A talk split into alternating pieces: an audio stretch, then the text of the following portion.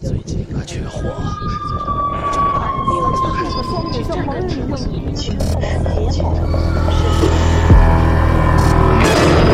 我们寻找恐怖的代言人，我们寻找神秘的代言人，我们寻找鬼魅的代言人，我们寻找鬼语者。你现在收听到的是《鬼影人间》第一届鬼语者全球主播选拔大赛。各位听众，大家好，欢迎收听《鬼影人间》第一届鬼语者全球主播选拔大赛的节目展播，我是石阳。呃，现在呢，我们鬼语者的初赛已经结束了。那我们将会在八月八日，在鬼影的各个公众平台，比如说微博、我们的 BBS，还有微信的公众平台等等等等这些地方呢，公布这个十位晋级复赛的参赛者的名单，呃，并留给十位晋级者一周的时间准备复赛的参赛故事。那请注意，这十位的晋级者呢？准备这个故事的时长呢，要限制在十到二十分钟之内，请一定要熟悉故事的内容，因为我们将在八月十五号到二十一号的每晚九点进行 YY 直播，也就是说，你将会在 YY 上现场直播你的故事。那么 YY 的这个房间号呢是幺七幺九五九六二，请大家呢可以去关注一下啊。那么最近呢。请所有的参赛者注意一下你的邮箱，说不定你就是我们这十位晋级者当中的一位。我们将会通过邮件的方式与你们取得联系。那我们接着来放送我们参赛者的参赛作品吧。OK，接下来的这位的参赛者呢，叫张子轩，男，十八岁。听鬼影人间啊，爱好是听鬼影人间，观影风向标，听民谣和流行乐，打篮球、画画、看电影、听评书啊，呃，唱歌、书法哇，你的爱好还是真的很广泛啊。现在在重庆啊，呃，擅长的是画画、篮球、表演和书法。嗯，呃，自我介绍，我是一名对录音演播感兴趣的鬼友，希望老师评委能喜欢我的作品。那么，让我们来听听张子轩的。红泳帽的故事。红泳帽，播讲人张子轩。张坐在岸边的躺椅上，看别人游泳。湖里有五个人，三个女人，两个男人。那个年长的女人比较胖。另外两个年轻女孩的身材都不错，令人赏心悦目。阳光热辣辣的，阵阵微风吹过来，舒服极了。张就这样坐着，望着，一直过了半个钟头，一个女孩不游了，爬上岸。坐在躺椅上喝起了可乐。张跟他笑了一下，他也朝张笑了一下，两个人一起来看别人游泳了。现在湖里剩下了两个女人，三个男人了。风大了一些。不湖里总共应该剩下四个人才对啊！张直起身子，又数了数，湖里的的确确是五个人。他疑惑了，他一直在这里坐着，没有人走过来下水。这个时候，大家都在度假村的房间里午睡。谁能在水里憋半个钟头不喘气呢？难道上岸的这个女孩是个幻影？张转头看了看她，她警觉的把身上的浴巾朝上拉了拉。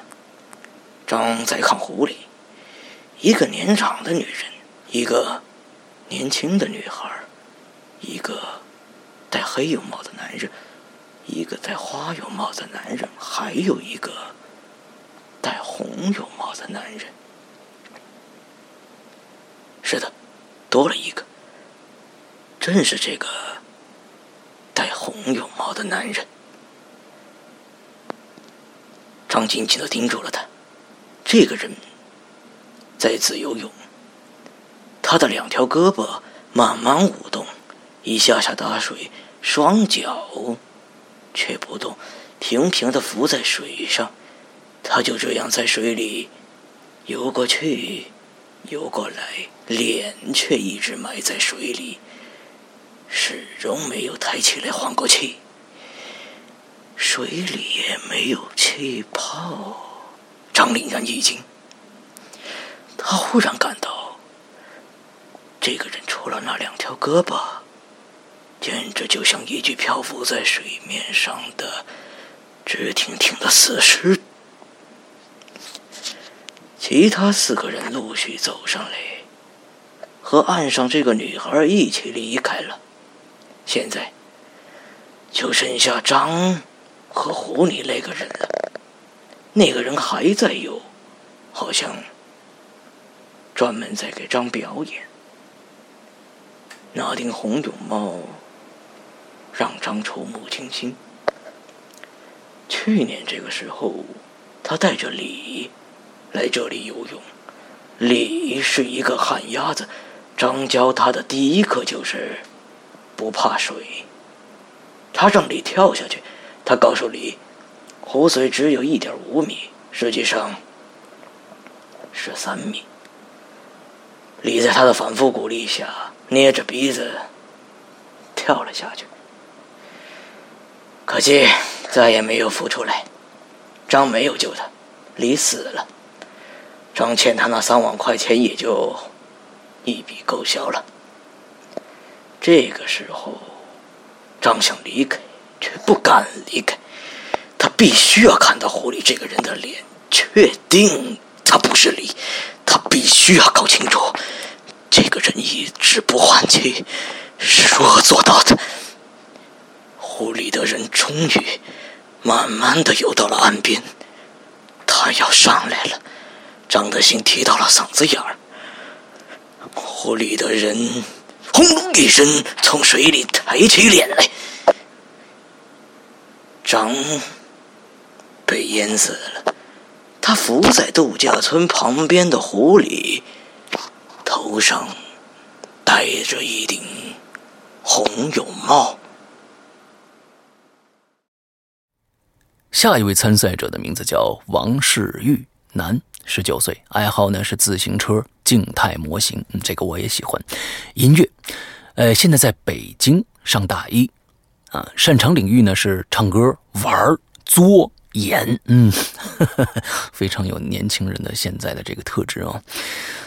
自我介绍，嘿嘿，大家好，我正就读于北京的交通大学。本人呢，阳光开朗，拥有无限小宇宙，喜欢运动。我最喜欢用恐怖故事和电影来解暑了，感觉别人感受不到的快乐。正如石阳哥说的，我希望，我希望能用声音去蛊惑人心，用我的播讲来为大家解解暑、去去火，专治阳虚啊。呃，希望我的声音能够引起你们的内心的。颤栗啊！让我们来听一听王世玉的鼾声的故事。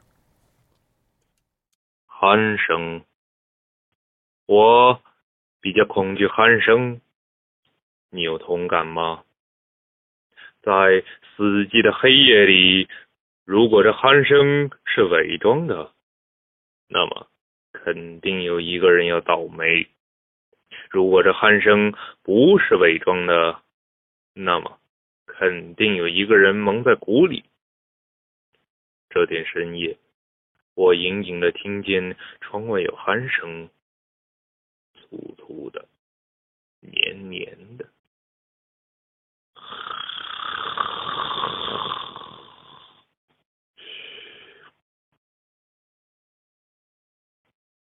我住的是平房，夏天天热。窗子一直开着，最初我以为是错觉，听了好半天之后，我确认耳朵没有听错，于是我披上了衣服，悄悄的走出去，来到了屋外。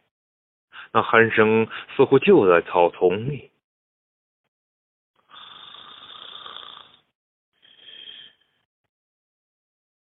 难道有人追我草丛？我走进草丛，拨了拨，喊声又远了一些。我嗅着声音朝前走去，鼾声似乎在一棵树后。我轻手轻脚的走过去，树后什么都没有。声音又远了一些，好像在马路的下水道里。我来到了下水道前面，蹲在一个缺口前，朝里听了听。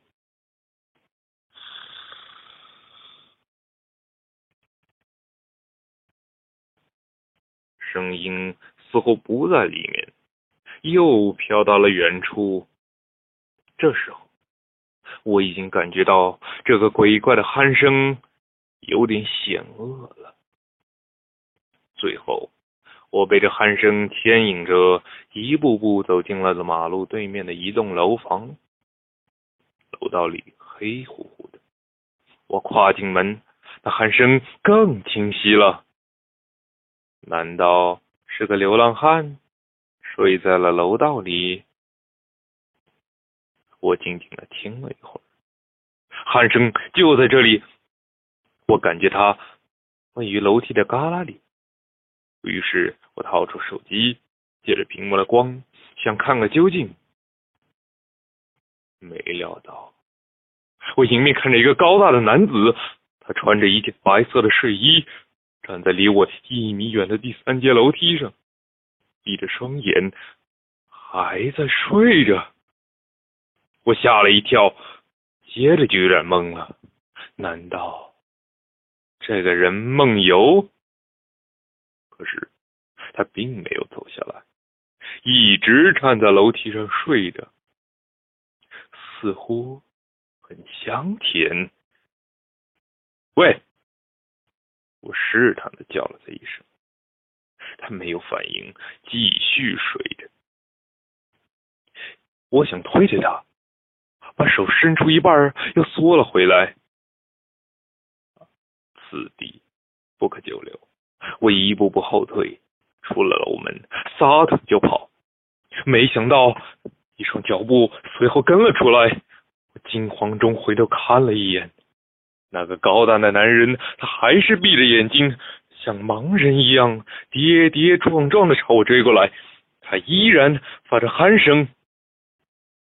我跳过马路，冲过草丛，再回头看，他终于不见了。我觉得这有点像做噩梦。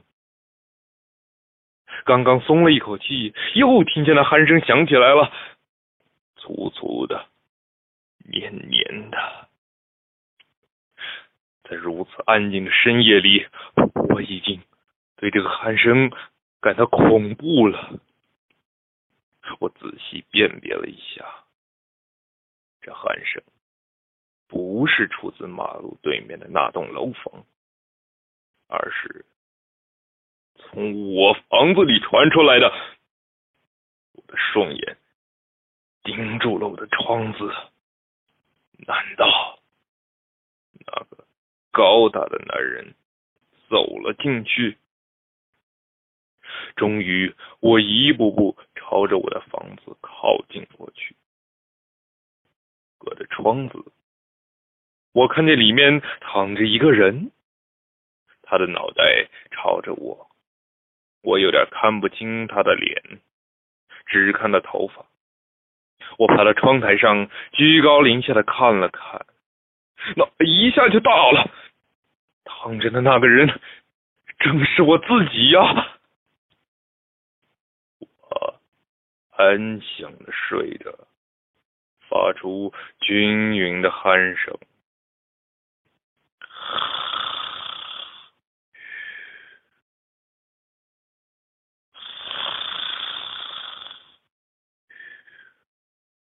就在这时，我一下醒过来。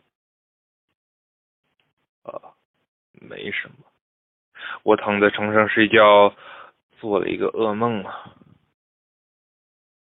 我的脑袋朝着窗子，回味了一下刚才的噩梦，下意识的扬起脑袋朝窗外看了看，全身一哆嗦。漆黑的窗外，有个人站在窗台上，正惊恐的看着我。那正是我。下一位参赛者的名字叫苏童。女，二十二岁，爱好呢是动漫、悬疑故事、手绘和唱歌。现在在浙江的杭州，嗯，擅长领域呢是一本正经的胡说八道。嗯，这个擅长领域还是挺厉害的啊。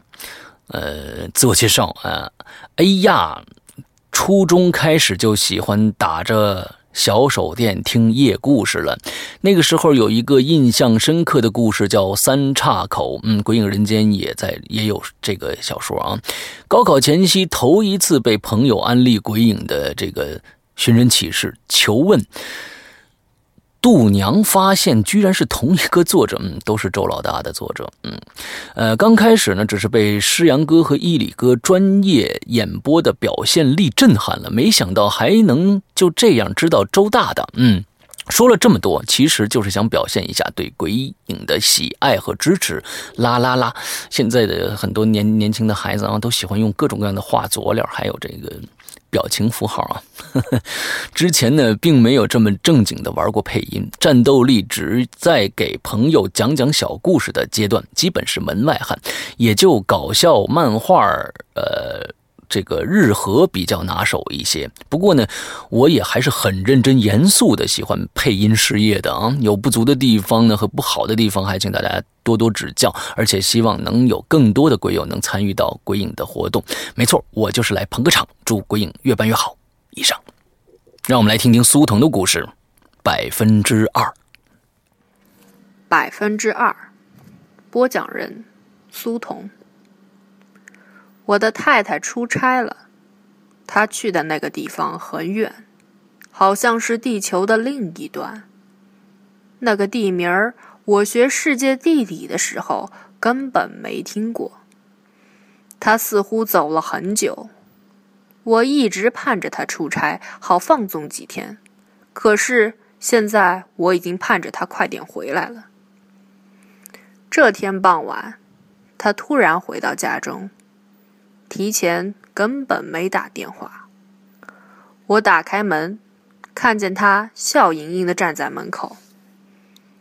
他没胖，也没瘦，穿的还是走的时候穿的那身衣服，只是买了一个旅行包，很大。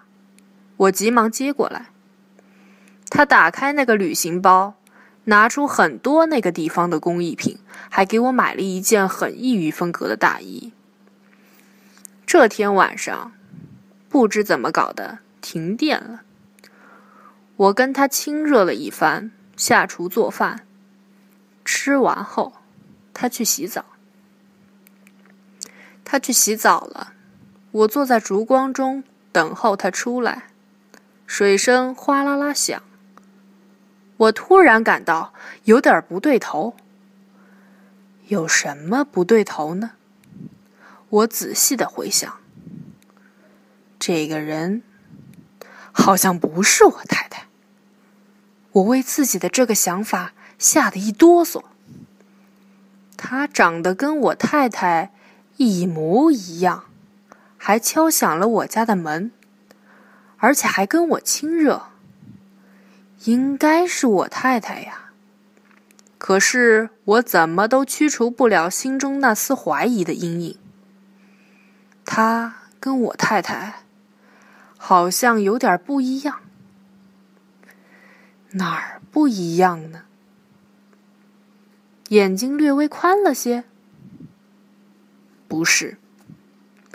嘴略微大了些？不是。个子略微矮了些？不是。但是我敢断定，他跟我太太至少有百分之二的差异。这百分之二的差异都融化在了他的方方面面，比如相貌、表情、语调等等。我很难说清。他终于出来了。我一直在观察他。我怀疑他乘坐的飞机失事了。他坐在我对面，说：“你好像情绪不太好，是吗？从你的眼神看得出来。”是不是我走的这段时间被哪个女孩勾去魂了？我感觉你有点不像你了。我突然说：“是吗？”他突然用手拿起自己的一只眼睛，往鼻子那儿移了移。现在呢？我傻傻的看着他。他又把嘴朝两边拉了拉，再看看。我蓦然发现，经过他用手工改造，他已经变成另一个人。正是那个在他出差之后和我鬼混一夜，第二天就死于煤气中毒的女子。OK，下一位参赛者的名字非常的有特点啊，他叫曹公公。嗯，为什么说有特点呢？因为她是一个女孩子，十九岁，爱好呢是电影，出生地和现居地都是徐州，擅长领域（括号没有）。嗯，自我介绍，他说我是曹公公，多谢支持，非常的简单。OK，让我们来听听曹公公的故事。预言，故事三：预言，播讲人曹公公。去年，那是一个雨夜，我在国道上拦了一辆车回重庆。现在回想一下，那应该是辆很破的老式客车，车子很空，在车子的最后一排坐着一位少女，她旁边有一排空座。我走过去问她：“这个位子我可以坐吗？”她微笑的点了点头。她很美，美的。有点让人惊讶，她穿着一条素色的长裙。出于男人的一种本性，于是我和她聊了起来。我和她聊了些我的往事，她听得也很入神。讲到情深之处，她还有一些感触。接着，她的话匣子也打开了。她说：“我今年二十二岁，小时候很苦。”在我五岁生日那天，爸爸突然走到我面前对我说：“明天，妈妈就会离开我们。”他叫我千万不要伤心。那时我还小，并没有在意。第二天早上醒来，我听到妈妈过世的噩耗，我用一种诧异的神看着爸爸，他只是苦苦的对我笑。就这样，爸爸、我和弟弟三人又过了几年。在我十岁生日那天晚上，爸爸泪流满面的对我说：“明天弟弟也要离开我们了。”我问：“弟弟要到哪里去？”爸爸说：“弟弟到妈妈那里去。”那时我也没有在意。第二天。弟弟莫名其妙的离开了人世，我感到恐惧，去找爸爸。爸爸用一种冷漠的眼光看着我，一句话也没有。接下来这几年，我过得不错。可是，在我十五岁生日那天早上，爸爸把家里的一切都打点好了，他为我过了生日。晚上，他突然对我说：“明天。”爸爸也要离开你了，你要好好的过以后的日子。他把一封信交到我手里，他对我说：“等二十岁生日那天，你打开信，一切的一切都会有答案。”我很害怕，我怕爸爸说的一切都是真的。第二天，爸爸真的离我而去，在河边，他们发现了他的尸体。说着说着，他哽咽了，他继续说道。就这样，我一个人孤苦伶仃的过着。又过了三年，阿刚走进了我的生命中。我很爱他，我们住到了一起。就这样，又过了一年。突然，有一天，阿刚不见了。我找遍了所有的地方，都没有找到他。我心碎了。终于，我熬到了二十岁。生日那天晚上，我打开了那份爸爸留给我的信，信是这样写的：“莲儿，我知道这几年你很苦，但是，在你十八岁时，你会认识一个男人，但是，一年后他也会离开你，你不用去找他，因为你根本就找不到他。明天我们一家人就可以团聚了。”我听到这里，浑身打了一个冷战。我又问他：“你今年几岁？”他告诉我说：“二十二岁呀。”现在家里人对我都很好。突然间，我出了一身的冷汗，才注意到为什么到现在还没有人来找我买票。我环顾了一下四周，发现周围的人脸上毫无表情。我试着。向窗外望去，雨很大，模糊了我的视线。我大声地问司机：“车到哪儿了？”司机不答，他好像并没有感觉到我的存在。我猛然回头想找那个女孩，她不在了。我又看了一下四周，她竟然已经坐到了我的另一边。司机停车！我大喊着，司机把车子停了下来。我拼命地跳了下去，踩了一个空，重重地摔在了水坑里。我顿时失去了感觉，只恍惚间发现自己在飘。第二天，有车从路边经过，发现了我。我醒过来，抓住一个人问：“我还活着吗？”他们用一种莫名其妙的眼神看着我。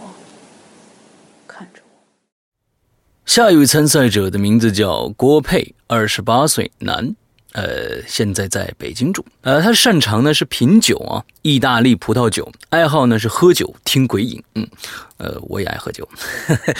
呃，我这个人呢是很胆小的啊，但是很爱听这类的故事。自己以前呢经常呃喝了很多酒，回到家的时候呢，呃，在家的路上亲身经历过一些事情。我很想和大家分享一下，这个录音录的有点急，有几话有几句话呢说的不太好，抱歉。OK，让我们来听一听郭佩的研究的故事。研究，王杰猛是一个大学的教授，专攻解剖学。他对他的事业非常的热爱，热爱到有点变态。怎么说呢？他这个人对工作非常的有热情，他甚至有时候发现自己拿刀子剖开人体的时候，会有一种快感。可是呢，他这个学校是一个非常正规的大学，他们找尸体这个工作是非常困难的，那么需要。向领导审批，然后再去找。可是解剖学这个东西，如果你没有尸体来实际操练的话，几乎是不可能完成的。一切都是纸上谈兵，怎么可能？所以王杰猛教授寻找了一条新的路线，他找了一个不法团体。为他提供尸体，为他提供尸体。有一天，王杰猛又来到了他自己的私人研究室里，他的尸体都用完了，于是他拿起了电话。喂，老王吗？老王嗯了一下。王杰猛接着说：“我这边又没有尸体了，赶紧给我搞一个过来，要快。”王老王只是沉了沉，说道：“好吧。”过了大概半个小时，有人推开王杰猛的私人研究室的大门，王杰猛赶紧跑过去迎接，却发现老王双手空空的看着他。老王，王杰猛问道：“老王，尸体呢？”老王不说实话，只是静静的走到了解剖台上，躺到了上面。对他说：“唉，最近生意不好做呀，已经没有什么尸体了。不过你倒是可以拿我练练手，顺便再帮我看看我的心脏。也不知道怎么了，我这心脏有好几年都没跳过了。”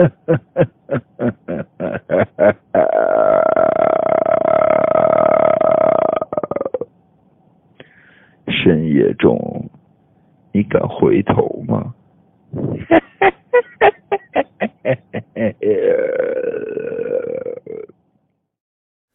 下面一位参赛者的名字叫刘坤，男，二十四岁，爱好乒乓球和游戏，出生地和现居地都是内蒙古的包头市，擅长领域呢，呃，他没写。自我介绍，我是《归隐人间》的一名听众。呃，很喜欢这个节目，并没有留过言，也没有加入过 QQ 群。听到这个有这个活动呢，很开心，想试试。谢谢。OK，让我们来听一听刘坤的故事。研究，研究，播讲人刘坤。王杰猛是某大学的教授，专攻解剖学。他对自己的专业深爱不讳，孜孜不倦。他最大的兴趣就是研究人体结构。他甚至很享受用刀子割开人体时的快感。可是，王杰猛的这所大学是十分正规的学校，通过正规途径弄来一具尸体可谓十分不易。但是向上级申请，步骤就够让人头疼的。没有尸体，研究解剖，研究人体结构，那真是纸上谈兵。王杰猛为了提高自己的业务水平，不得不绞尽脑汁的去想办法。最终联系上一个专吃死人饭的不法团体，通过他们来搞尸体。王杰猛所有的业余时间都躲进他的私人研究室，忙得不亦乐乎。一日，王杰猛又断货了，他赶紧拨打他的交易人王老头的手机：“王老头，有货吗？赶紧送一个来。”王老头那边沉默了一会儿，才沉声道：“好。”半个钟头后，王杰猛的私人研究室的门被打开了。王杰猛迅速去迎接，却看到王老头两手空空的走进来。王杰猛愣了愣，问道：“尸体呢？”王老头沉默不语，径直走进去。在王杰猛惊讶的目光声中，他翻身躺在了解剖台上，对王杰猛笑了笑：“最近缺货，你就拿我将就用一下吧。”顺便帮我看看我的心脏出了啥问题，好几年都不跳了。下一位参赛者的名字叫小行星，女，十九岁，爱好配音、模仿、舞蹈、设计、自然科学和神秘事物，听广播、播客等等。擅长领域呢是配音和模仿。现在在郑州。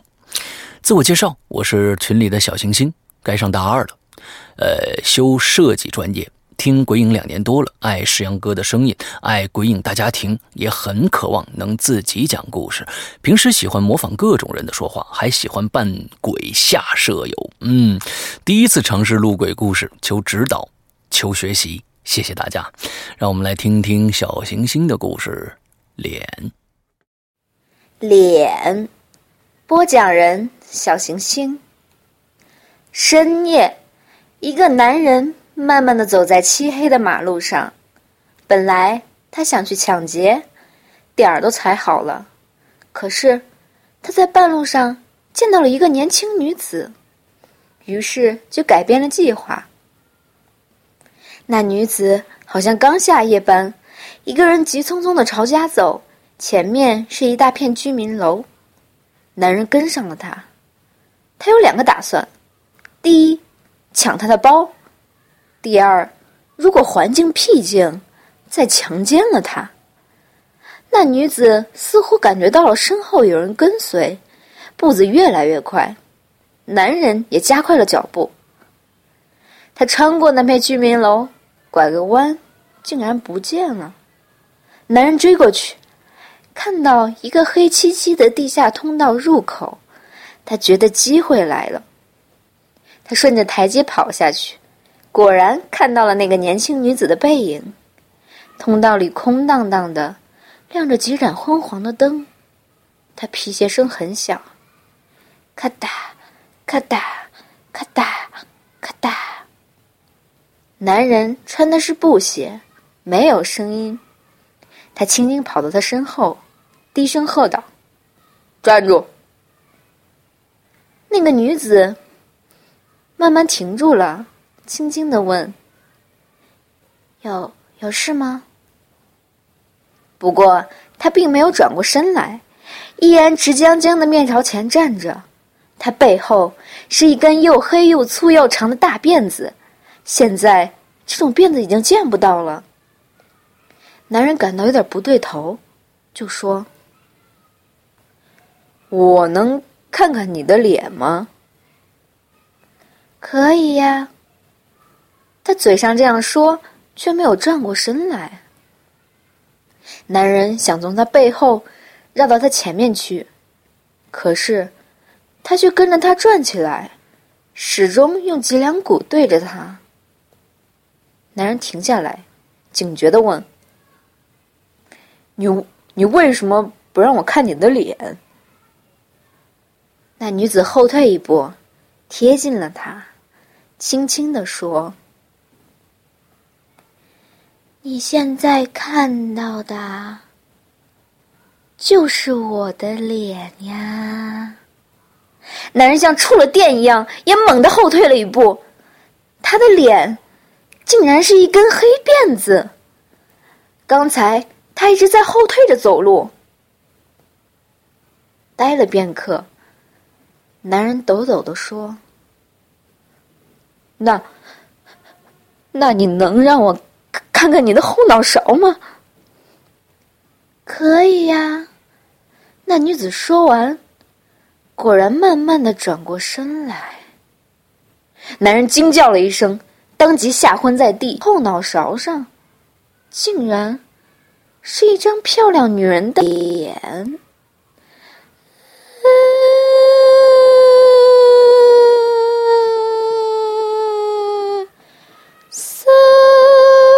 狼呀 OK，下一位参赛者的名字叫蔡立强，男，二十四岁，爱好呢是看书、品茶、各种球类运动，现在在广东的江门，擅长领域呢是万能。各种领域都会一些，最擅长写作和运动哇！这这种是我其实是最喜欢的啊。万能其实一个特别棒的，就是什么都懂啊。完之后呢，呃，不一定需要精啊，但是都知道一些。我觉得这这种东西不是这种东西啊，sorry，这种人呢是。嗯，最受大家欢迎的。OK，自我介绍，我是一个来自广东的小伙子。自从听了鬼影之后呢，爱上了鬼影。我是一个爱学习的小伙子，希望能跟石阳哥一起合作。么么哒，嗯，么么哒就算了啊。让我们来听一听蔡立强的故事《神医》。故事名《神医》，播讲人蔡立强。全市的人都知道赵如是个神医。许多医疗广告中都宣传它能起死回生、药到病除。刚开始人们不太信，但时间久了，大家就渐渐认为这个赵如的确是个神医。赵如不是在大医院工作，而是在附近的一个镇子里开了一间诊所。小李最近患上了严重的胃病，他想找赵如看病，便启程前往赵如所在的小镇。到达镇之后，小李发现了一个奇怪的事情，那就是大街上许多人都是面色惨白，看起来重病在身，有些阴森。找了好久，小李到了赵如的诊所。这诊所很是阴暗，墙上贴着一条斑驳模糊的宣传语：“起死回生，药到病除。”其中一个字已经包弱的看不清楚。小李信步走了进去。赵如正在为其他病人诊病，看起来还要排队等一会儿。小李顺手拿起一份报纸看起来，报纸上有一条新闻。本镇坟上许多坟墓中的尸体不翼而飞，经过调查，并不是盗贼所为。小李不知有些发怵，这个镇子太奇怪了。看完病还是赶紧离开为好。里面走出一个看完病的老头，他穿着一件蓝色的长袍。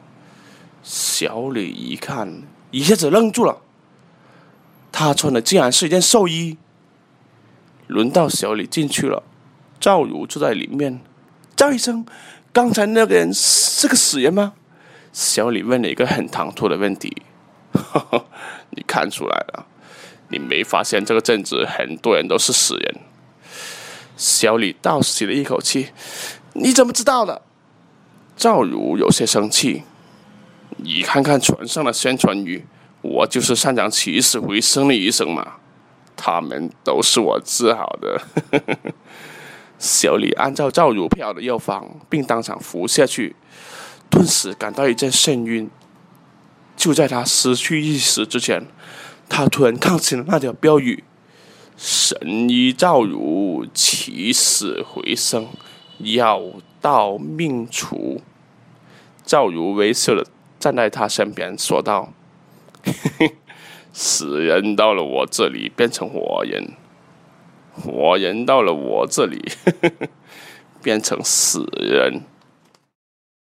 下一位参赛者的名字叫李军，男，三十五岁，爱好是单机游戏和唱歌，现居呢河北高碑店，擅长领域是路桥和网络。OK，自我介绍就是一个俗人。老婆孩子都有，有些幻想，嘴上逼逼，就是不会去行动。嗯，属于那种有色心没色胆的那种类型，专门专业修路的啊，天天就是睡得比小姐晚，起得比鸡早。嗯，就这样了一辈子了，不一定哦。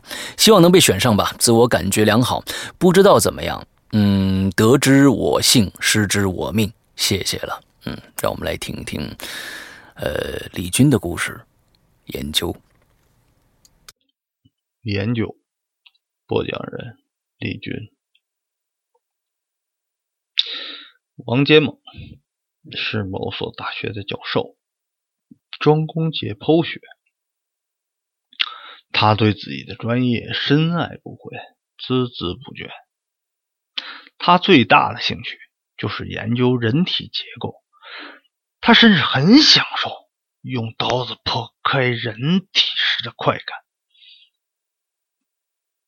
可是王杰猛这所大学是十分正规的学校，通过正规渠道弄来一具尸体可谓十分不易。但是向上级申请的步骤那就够让人头疼的。没有尸体，研究解剖，研究人体结构，那真是纸上谈兵啊！王杰猛为了提高自己的业务水平，不得不绞尽脑汁的去想办法。最终联系上了一个专吃死人饭的不法团体，通过他们来搞尸体。王杰猛所有的业余时间都躲进他的私人研究室里，忙得不亦乐乎。有一天，王杰猛又断货了，他赶紧拨打他交易人的王老头的手机：“王老头，有货吗？”赶紧送一个来！王老头在那边沉默了一会儿，才沉声道：“哦。”半个钟头后，王杰猛私人研究室的门被推开了。王杰猛去迎接，却看见王老头两手空空的走了进来。王杰猛愣了愣，问道：“尸体呢？”王老头也不答话，径直走进去。在王杰猛惊讶的目光中，他翻身躺到了解剖台上，对王建猛笑了笑：“最近缺货，你就拿我将就用一下吧。顺便帮我瞧瞧我的心脏出了啥问题，好几年都不跳了。”下一位参赛者的名字叫 Z 啊，刚当时看到这个名字，以为是我们过去的群的管理员啊，但是不是，嗯，Z 男，三十岁，爱好音乐、唱歌、弹吉他、制作音乐，现在在唐山住啊，擅长领域呢是弹琴和做音乐。自我介绍，单身，OK，呃，非常的实际啊，单身，嗯，啊，有兴趣的可以跟他联系一下，呃，让我们来听一下 Z 的故事，红绒帽。红帽，播讲人，Z。张坐在湖边的躺椅上看别人游泳。湖里有五个人，三个女人，两个男人。那个年长的女人比较胖。另外两个年轻的女孩身材都不错，令人赏心悦目。阳光热辣辣的，阵阵微风吹过来，舒服极了。张就这样坐着，望着，一直过了半个钟头。一个女孩不游了，爬上岸，坐在躺椅上，喝着可乐。张跟她笑了一下，他也朝张笑了一下。两个人一起看别人游泳。现在湖里面剩下两个女人，三个男人。风大了一些，不，湖里面总共应该剩下四个人才对。张直起身子又数了数，湖里面的的确确是五个人。他疑惑了，他一直在这里坐着，没有人走过来下水。这时候，大家都在度假村的房间里午睡，谁能在水里憋半个小时不喘气呢？难道上岸的这个女孩是个幻影？张转头看了看她，他警觉地把身上的浴巾朝上拉了拉。张再看湖里，一个年长的女人，一个年轻的女孩，一个戴黑泳帽的男人，一个戴花泳帽的男人，一个，一个戴红泳帽的男人。是的，多了一个，正是这个戴红泳帽的男人。张紧紧的盯住了他。这个人在自由泳，他的两条胳膊慢慢的舞动，一下下打着水，双脚却不动，平平的浮在水上。他就这样在湖里游过来游过去，脸一直埋在水里，始终没有抬起来换过气，水里也没有气泡。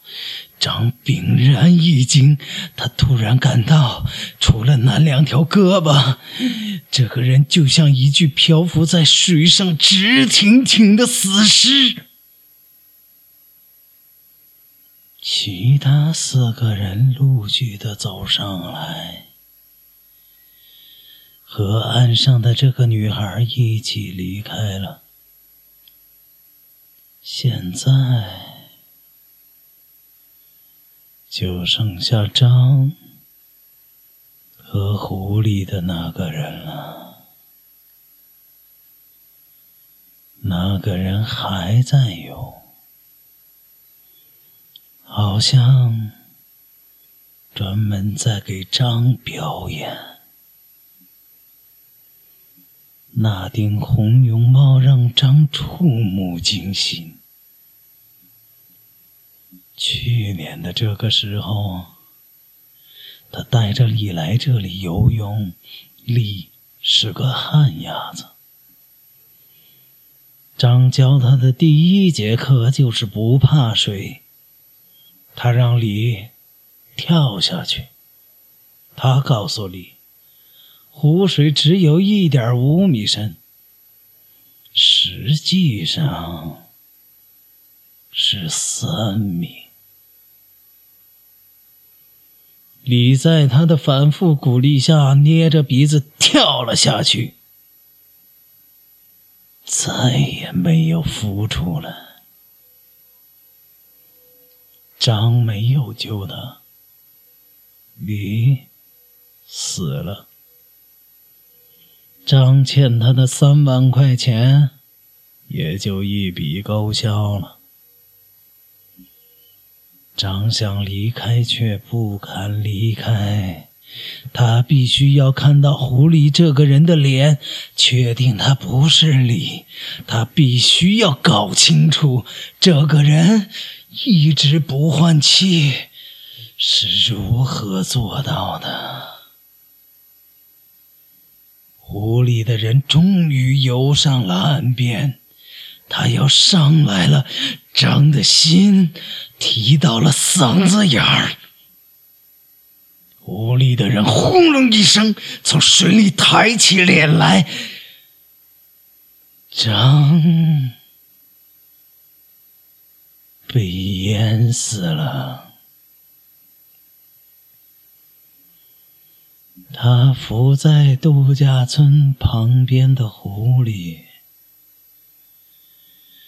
头上戴着一顶红绒帽。下一位参赛者的名字叫孟祥宇，男，二十三岁，爱好读书、运动、旅游、爬山、摄影、砍大山等等。现在呢，在河南省的新乡市，擅长领域是业务界。啊，三成岭是业务，就要做业务啊。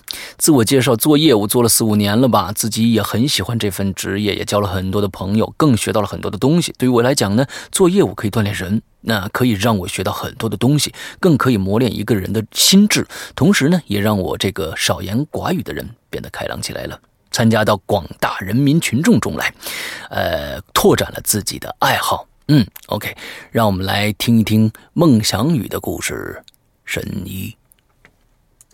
接下来，我要为大家带来的这个故事叫《神医》，播讲人鬼影天宇。全市的人都知道赵汝是个神医，许多医疗广告中都宣传他能够起死回生，药到病除。刚开始人们不太信，但时间久了，大家也就渐渐的认为赵汝的确是个神医。赵汝其实不是在什么大医院工作，而是在附近的一个镇子里开了一间诊所。小李最近患上了严重的胃病，他想找赵汝看病，于是便启程前往赵汝所在的小镇。但是当他到达镇子的时候，小李发现了一个奇怪的事情，那就是大街上许多的人都是面色惨白，看起来都是重病在身，而且有些阴森。找了好久，小李终于到了赵若的诊所。这诊所很是阴暗，墙上贴着一条斑驳模糊的宣传语。起死回生，药到病除。其中有一个字已经剥落的看不清楚了。小李信步走了进去，赵汝正在为其他人诊病，看来还要排队等一会儿。小李顺手拿起一份报纸看了起来，报纸上有一条新闻：本镇坟山上。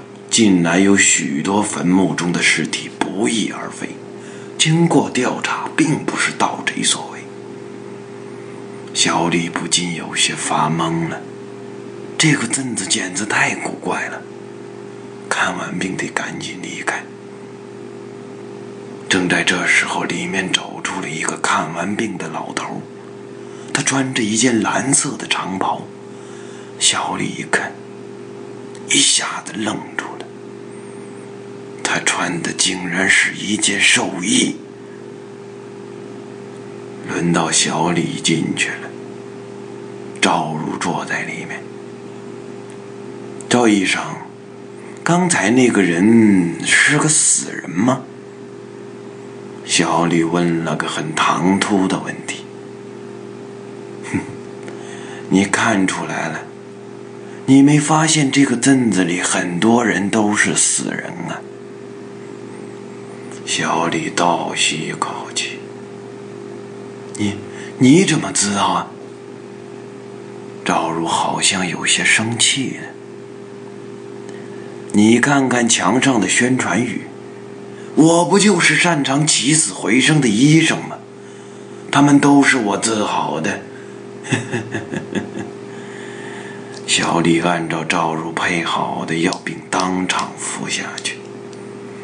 顿感一阵晕眩。就在他失去意识之前，他突然看清楚了那条标语：“神医赵汝，起死回生，药到命除。”赵汝微笑的站在他身旁，说道：“哼，死人到我这儿，变成活人。”活人到我这儿，当然是变成死人了。下一位参赛者的名字叫龚志，女，二十三岁，爱好是电影和音乐，现在在美国华盛顿。嗯，擅长领域呢未知啊。自我介绍：一个喜欢听恐怖故事的人。好，让我们来听听巩志的故事。研究故事名：研究，播讲人：巩志。王金猛是某大学的教授，专攻解剖学。他对自己的专业深爱不悔，孜孜不倦。他最大的兴趣就是研究人体结构。他甚至很享受。用刀子割开人体时的快感。可是王杰猛的这所大学是十分正规的学校，通过正规的渠道弄来一具尸体，可谓十分不易。单是向上级申请的步骤就够让人头疼的。没有尸体，研究解剖，研究人体结构，那真是纸上谈兵啊！王杰猛为了提高自己的业务水平。不得不绞尽脑汁的去想办法。最终，他联系上了一个专吃死人饭的不法团体，通过他们来搞到尸体。王杰猛所有的业余时间都躲进他的私人研究室，忙得不亦乐乎。一日，王杰猛又断货了，他赶紧拨打他的交易人王老头的手机。王老头，有货吗？赶紧送一个过来。王老头在那头沉默了一会儿，才沉声道：“好。”半个钟头后，王建猛的私人研究室的门被推开了。王建猛去迎接，却看到王老头两手空空的走了进来。王建猛愣了愣，问道：“尸体呢？”王老头不语，径直走了进去。在王杰猛惊讶的目光中，他翻身躺上了解剖台，对王杰猛笑了笑：“哼，最近缺货，你就拿我将就用一下吧，顺便帮我瞧瞧我的心脏出了啥问题。好多年都不跳。”下一位参赛者的名字叫 Leon，男，二十六岁，爱好是网球、游泳、看电影、听鬼影。嗯，现在在成都，擅长领域呢是 K 歌和网球。自我介绍，鬼影一听就是三年了，那是非常非常资深的老鬼友了啊！我最近工作很忙，直到半个小时前才偶尔看到这个节目。本想多介绍一下的，但时间不多了，希望石阳哥能听完我录的故事。嗯，让我们来听听李友的洪永茂的故事。洪永茂，张坐在湖边的躺椅上，看别人游泳。湖里有五个人，三个女人，两个男人。那个年长的女人比较胖，另外两个年轻女孩的身材都不错，令人赏心悦目。阳光热辣辣的，阵阵微风吹过来，舒服极了。张就这样坐着，望着，一直过了半个钟头。一个女孩不游了，爬上岸，坐在躺椅上喝可乐。张跟她笑了一下，她也朝张笑了一下，两个人一起看别人游泳。现在，湖里剩下两个女人，三个男人了。风大了一些。不对，湖里总共应该剩下四个人才对呀。张直起身子，又数了数，湖里的的确确是五个人。他疑惑了，他一直在这里坐着，没有人走过来下水。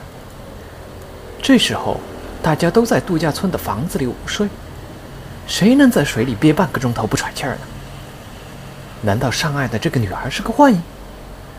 张转头看了看他，他警觉地把身上的浴巾朝上拉了拉。张再看湖里，一个年长的女人，一个年轻的女孩，一个戴黑泳帽的男子，一个戴花泳帽的男人，一个戴红泳帽的男人。是的，多了一个，正是这个戴红泳帽的男人。张紧紧盯住了。这个人在自由泳，他的两条胳膊慢慢舞动，一下下打水，双脚却不动，平平地浮在水上。他就这样在湖里游过来游过去，脸一直埋在水里，始终没有抬起来换过气，水里也没有气泡。张凌然一惊，他突然想到。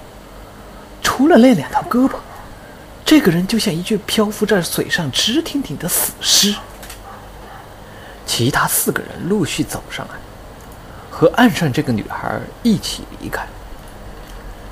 现在就剩下了张和湖里那个人了。那个人还在游，好像专门在给张表演。那顶红泳帽让张触目惊心。去年这个时候。他带着李来这里游泳，李是个旱鸭子。张教他的第一课就是不怕水。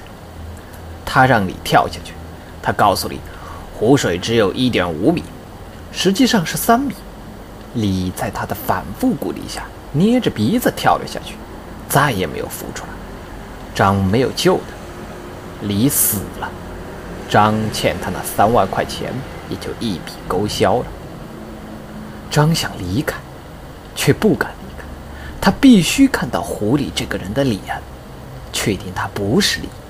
他必须要搞清楚这个人一直不换气是如何做到的。湖里的人终于游到了岸边，他要上来，张的心提到了嗓子眼。湖里的人“嗡”一声从水里抬起脸来，张被淹死了。他伏在度假村旁的湖里。头上戴着一顶红泳帽。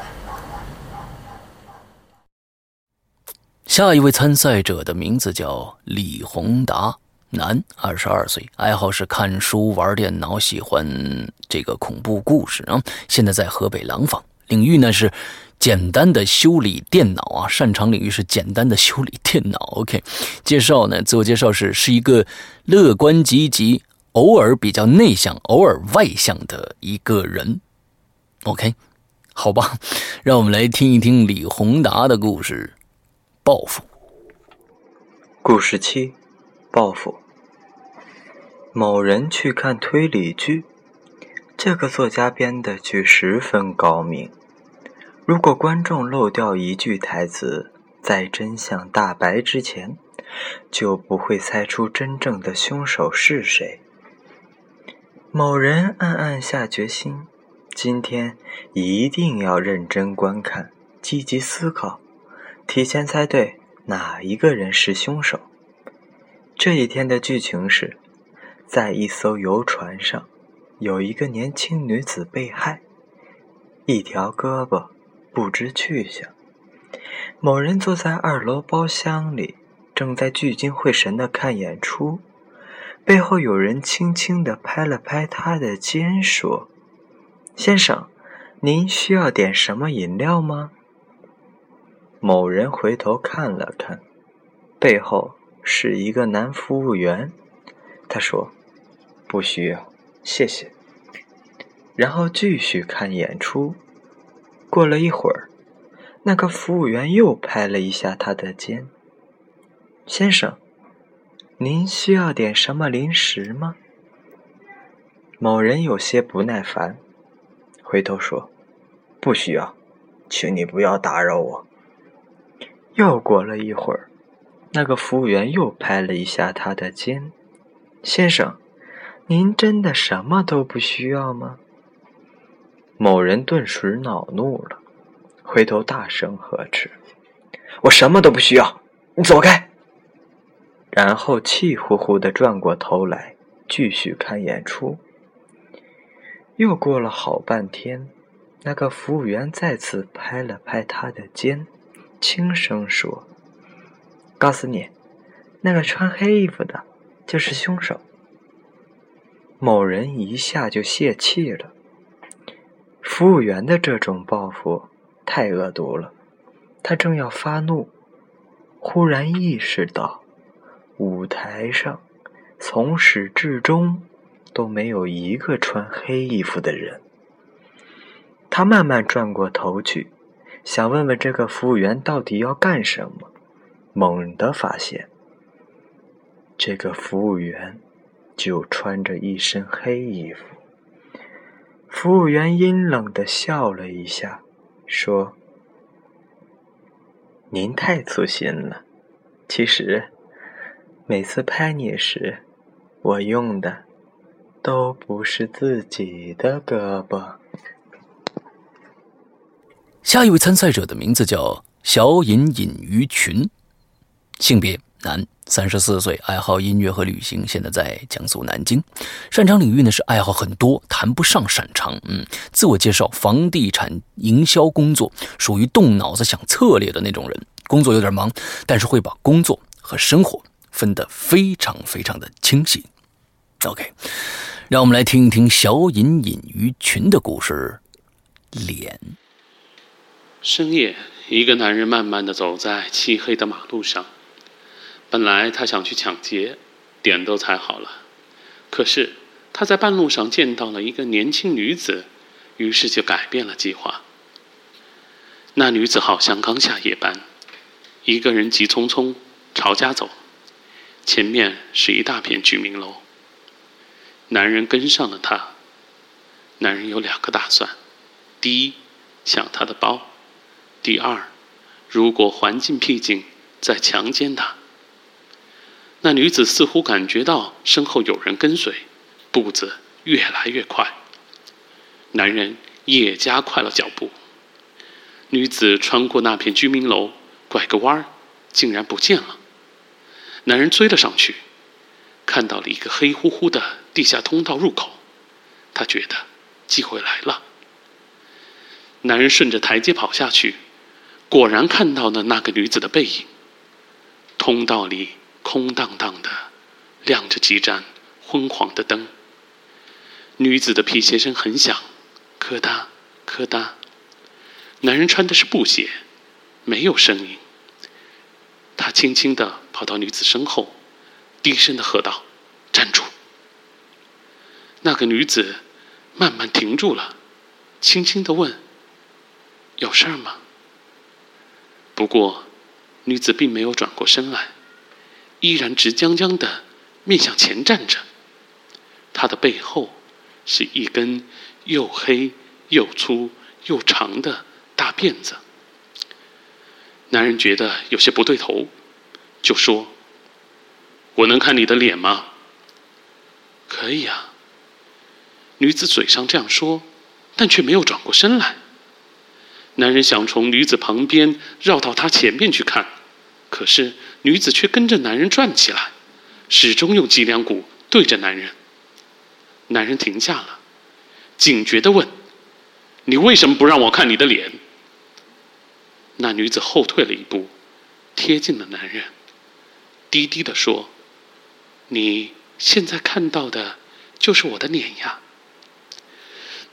男人像触了。电一样，也猛地后退了。一步。这这女人的脸，竟然是一根黑辫子。那他刚才一直是在后退走路了。男人呆了片刻，抖抖的说：“那……”那你能让我看看你的后脑勺吗？可以啊。那女子说完，慢慢的转过身来。男人惊叫一声，当时吓昏在地。这女人的后脑勺上，竟然是一张漂亮的女人的脸。接下来呢，是我们第一届国语者主播大赛的。最后一位参赛者了，他的名字叫董良亭，男，十九岁，爱好唱歌，出生地呢是香港，现在在英国，擅长领域呢似乎还有还没有找到擅长的领域啊。自我介绍：默默当鬼友的潜水员，很开心能参加这次首届的鬼语者的报名，一直觉得用声音来告诉别人，通过声音这个看不见但是启发人的想象，让人有不同的感觉，这种事情非常有趣。OK，让我们来听一听董良亭的故事，神医。神医，全市的人都知道赵如是个神医，许多医疗广告中都宣传他能够起死回生、药到病除。刚开始人们都不太信，但时间久了，大家也就渐渐的认为赵如的确是个神医。赵如不是在大医院工作。而是在附近的一个镇子里开了一间诊所。小李最近患上了严重的胃病，他想找赵如看病，便启程前往赵如所在的小镇。到达镇子后，小李发现了一个奇怪的事情，那就是大街上许多人都是面色惨白，看起来都像是重病在身，有些阴森。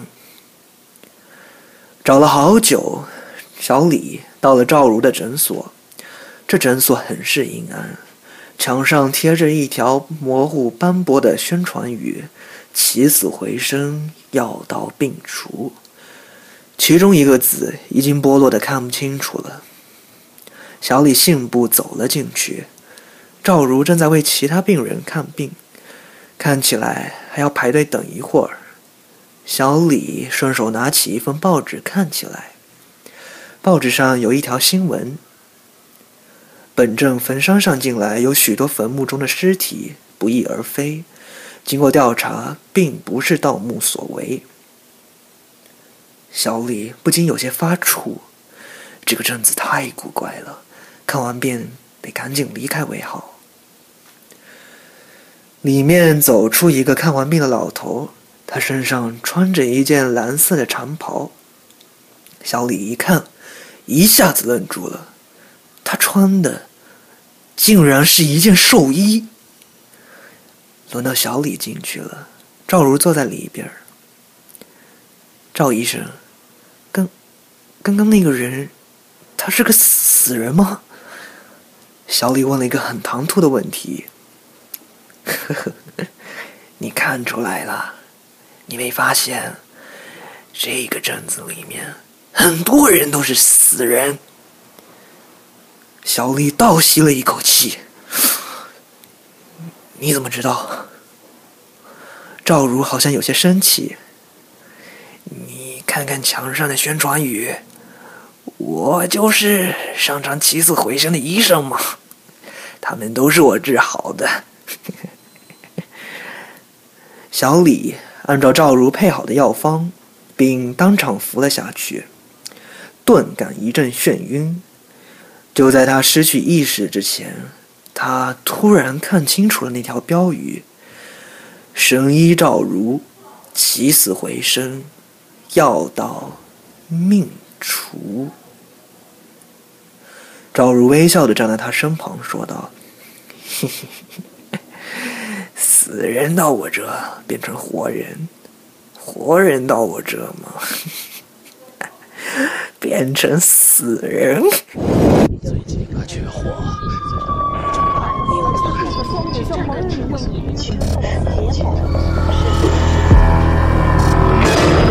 我们寻找恐怖的代言人。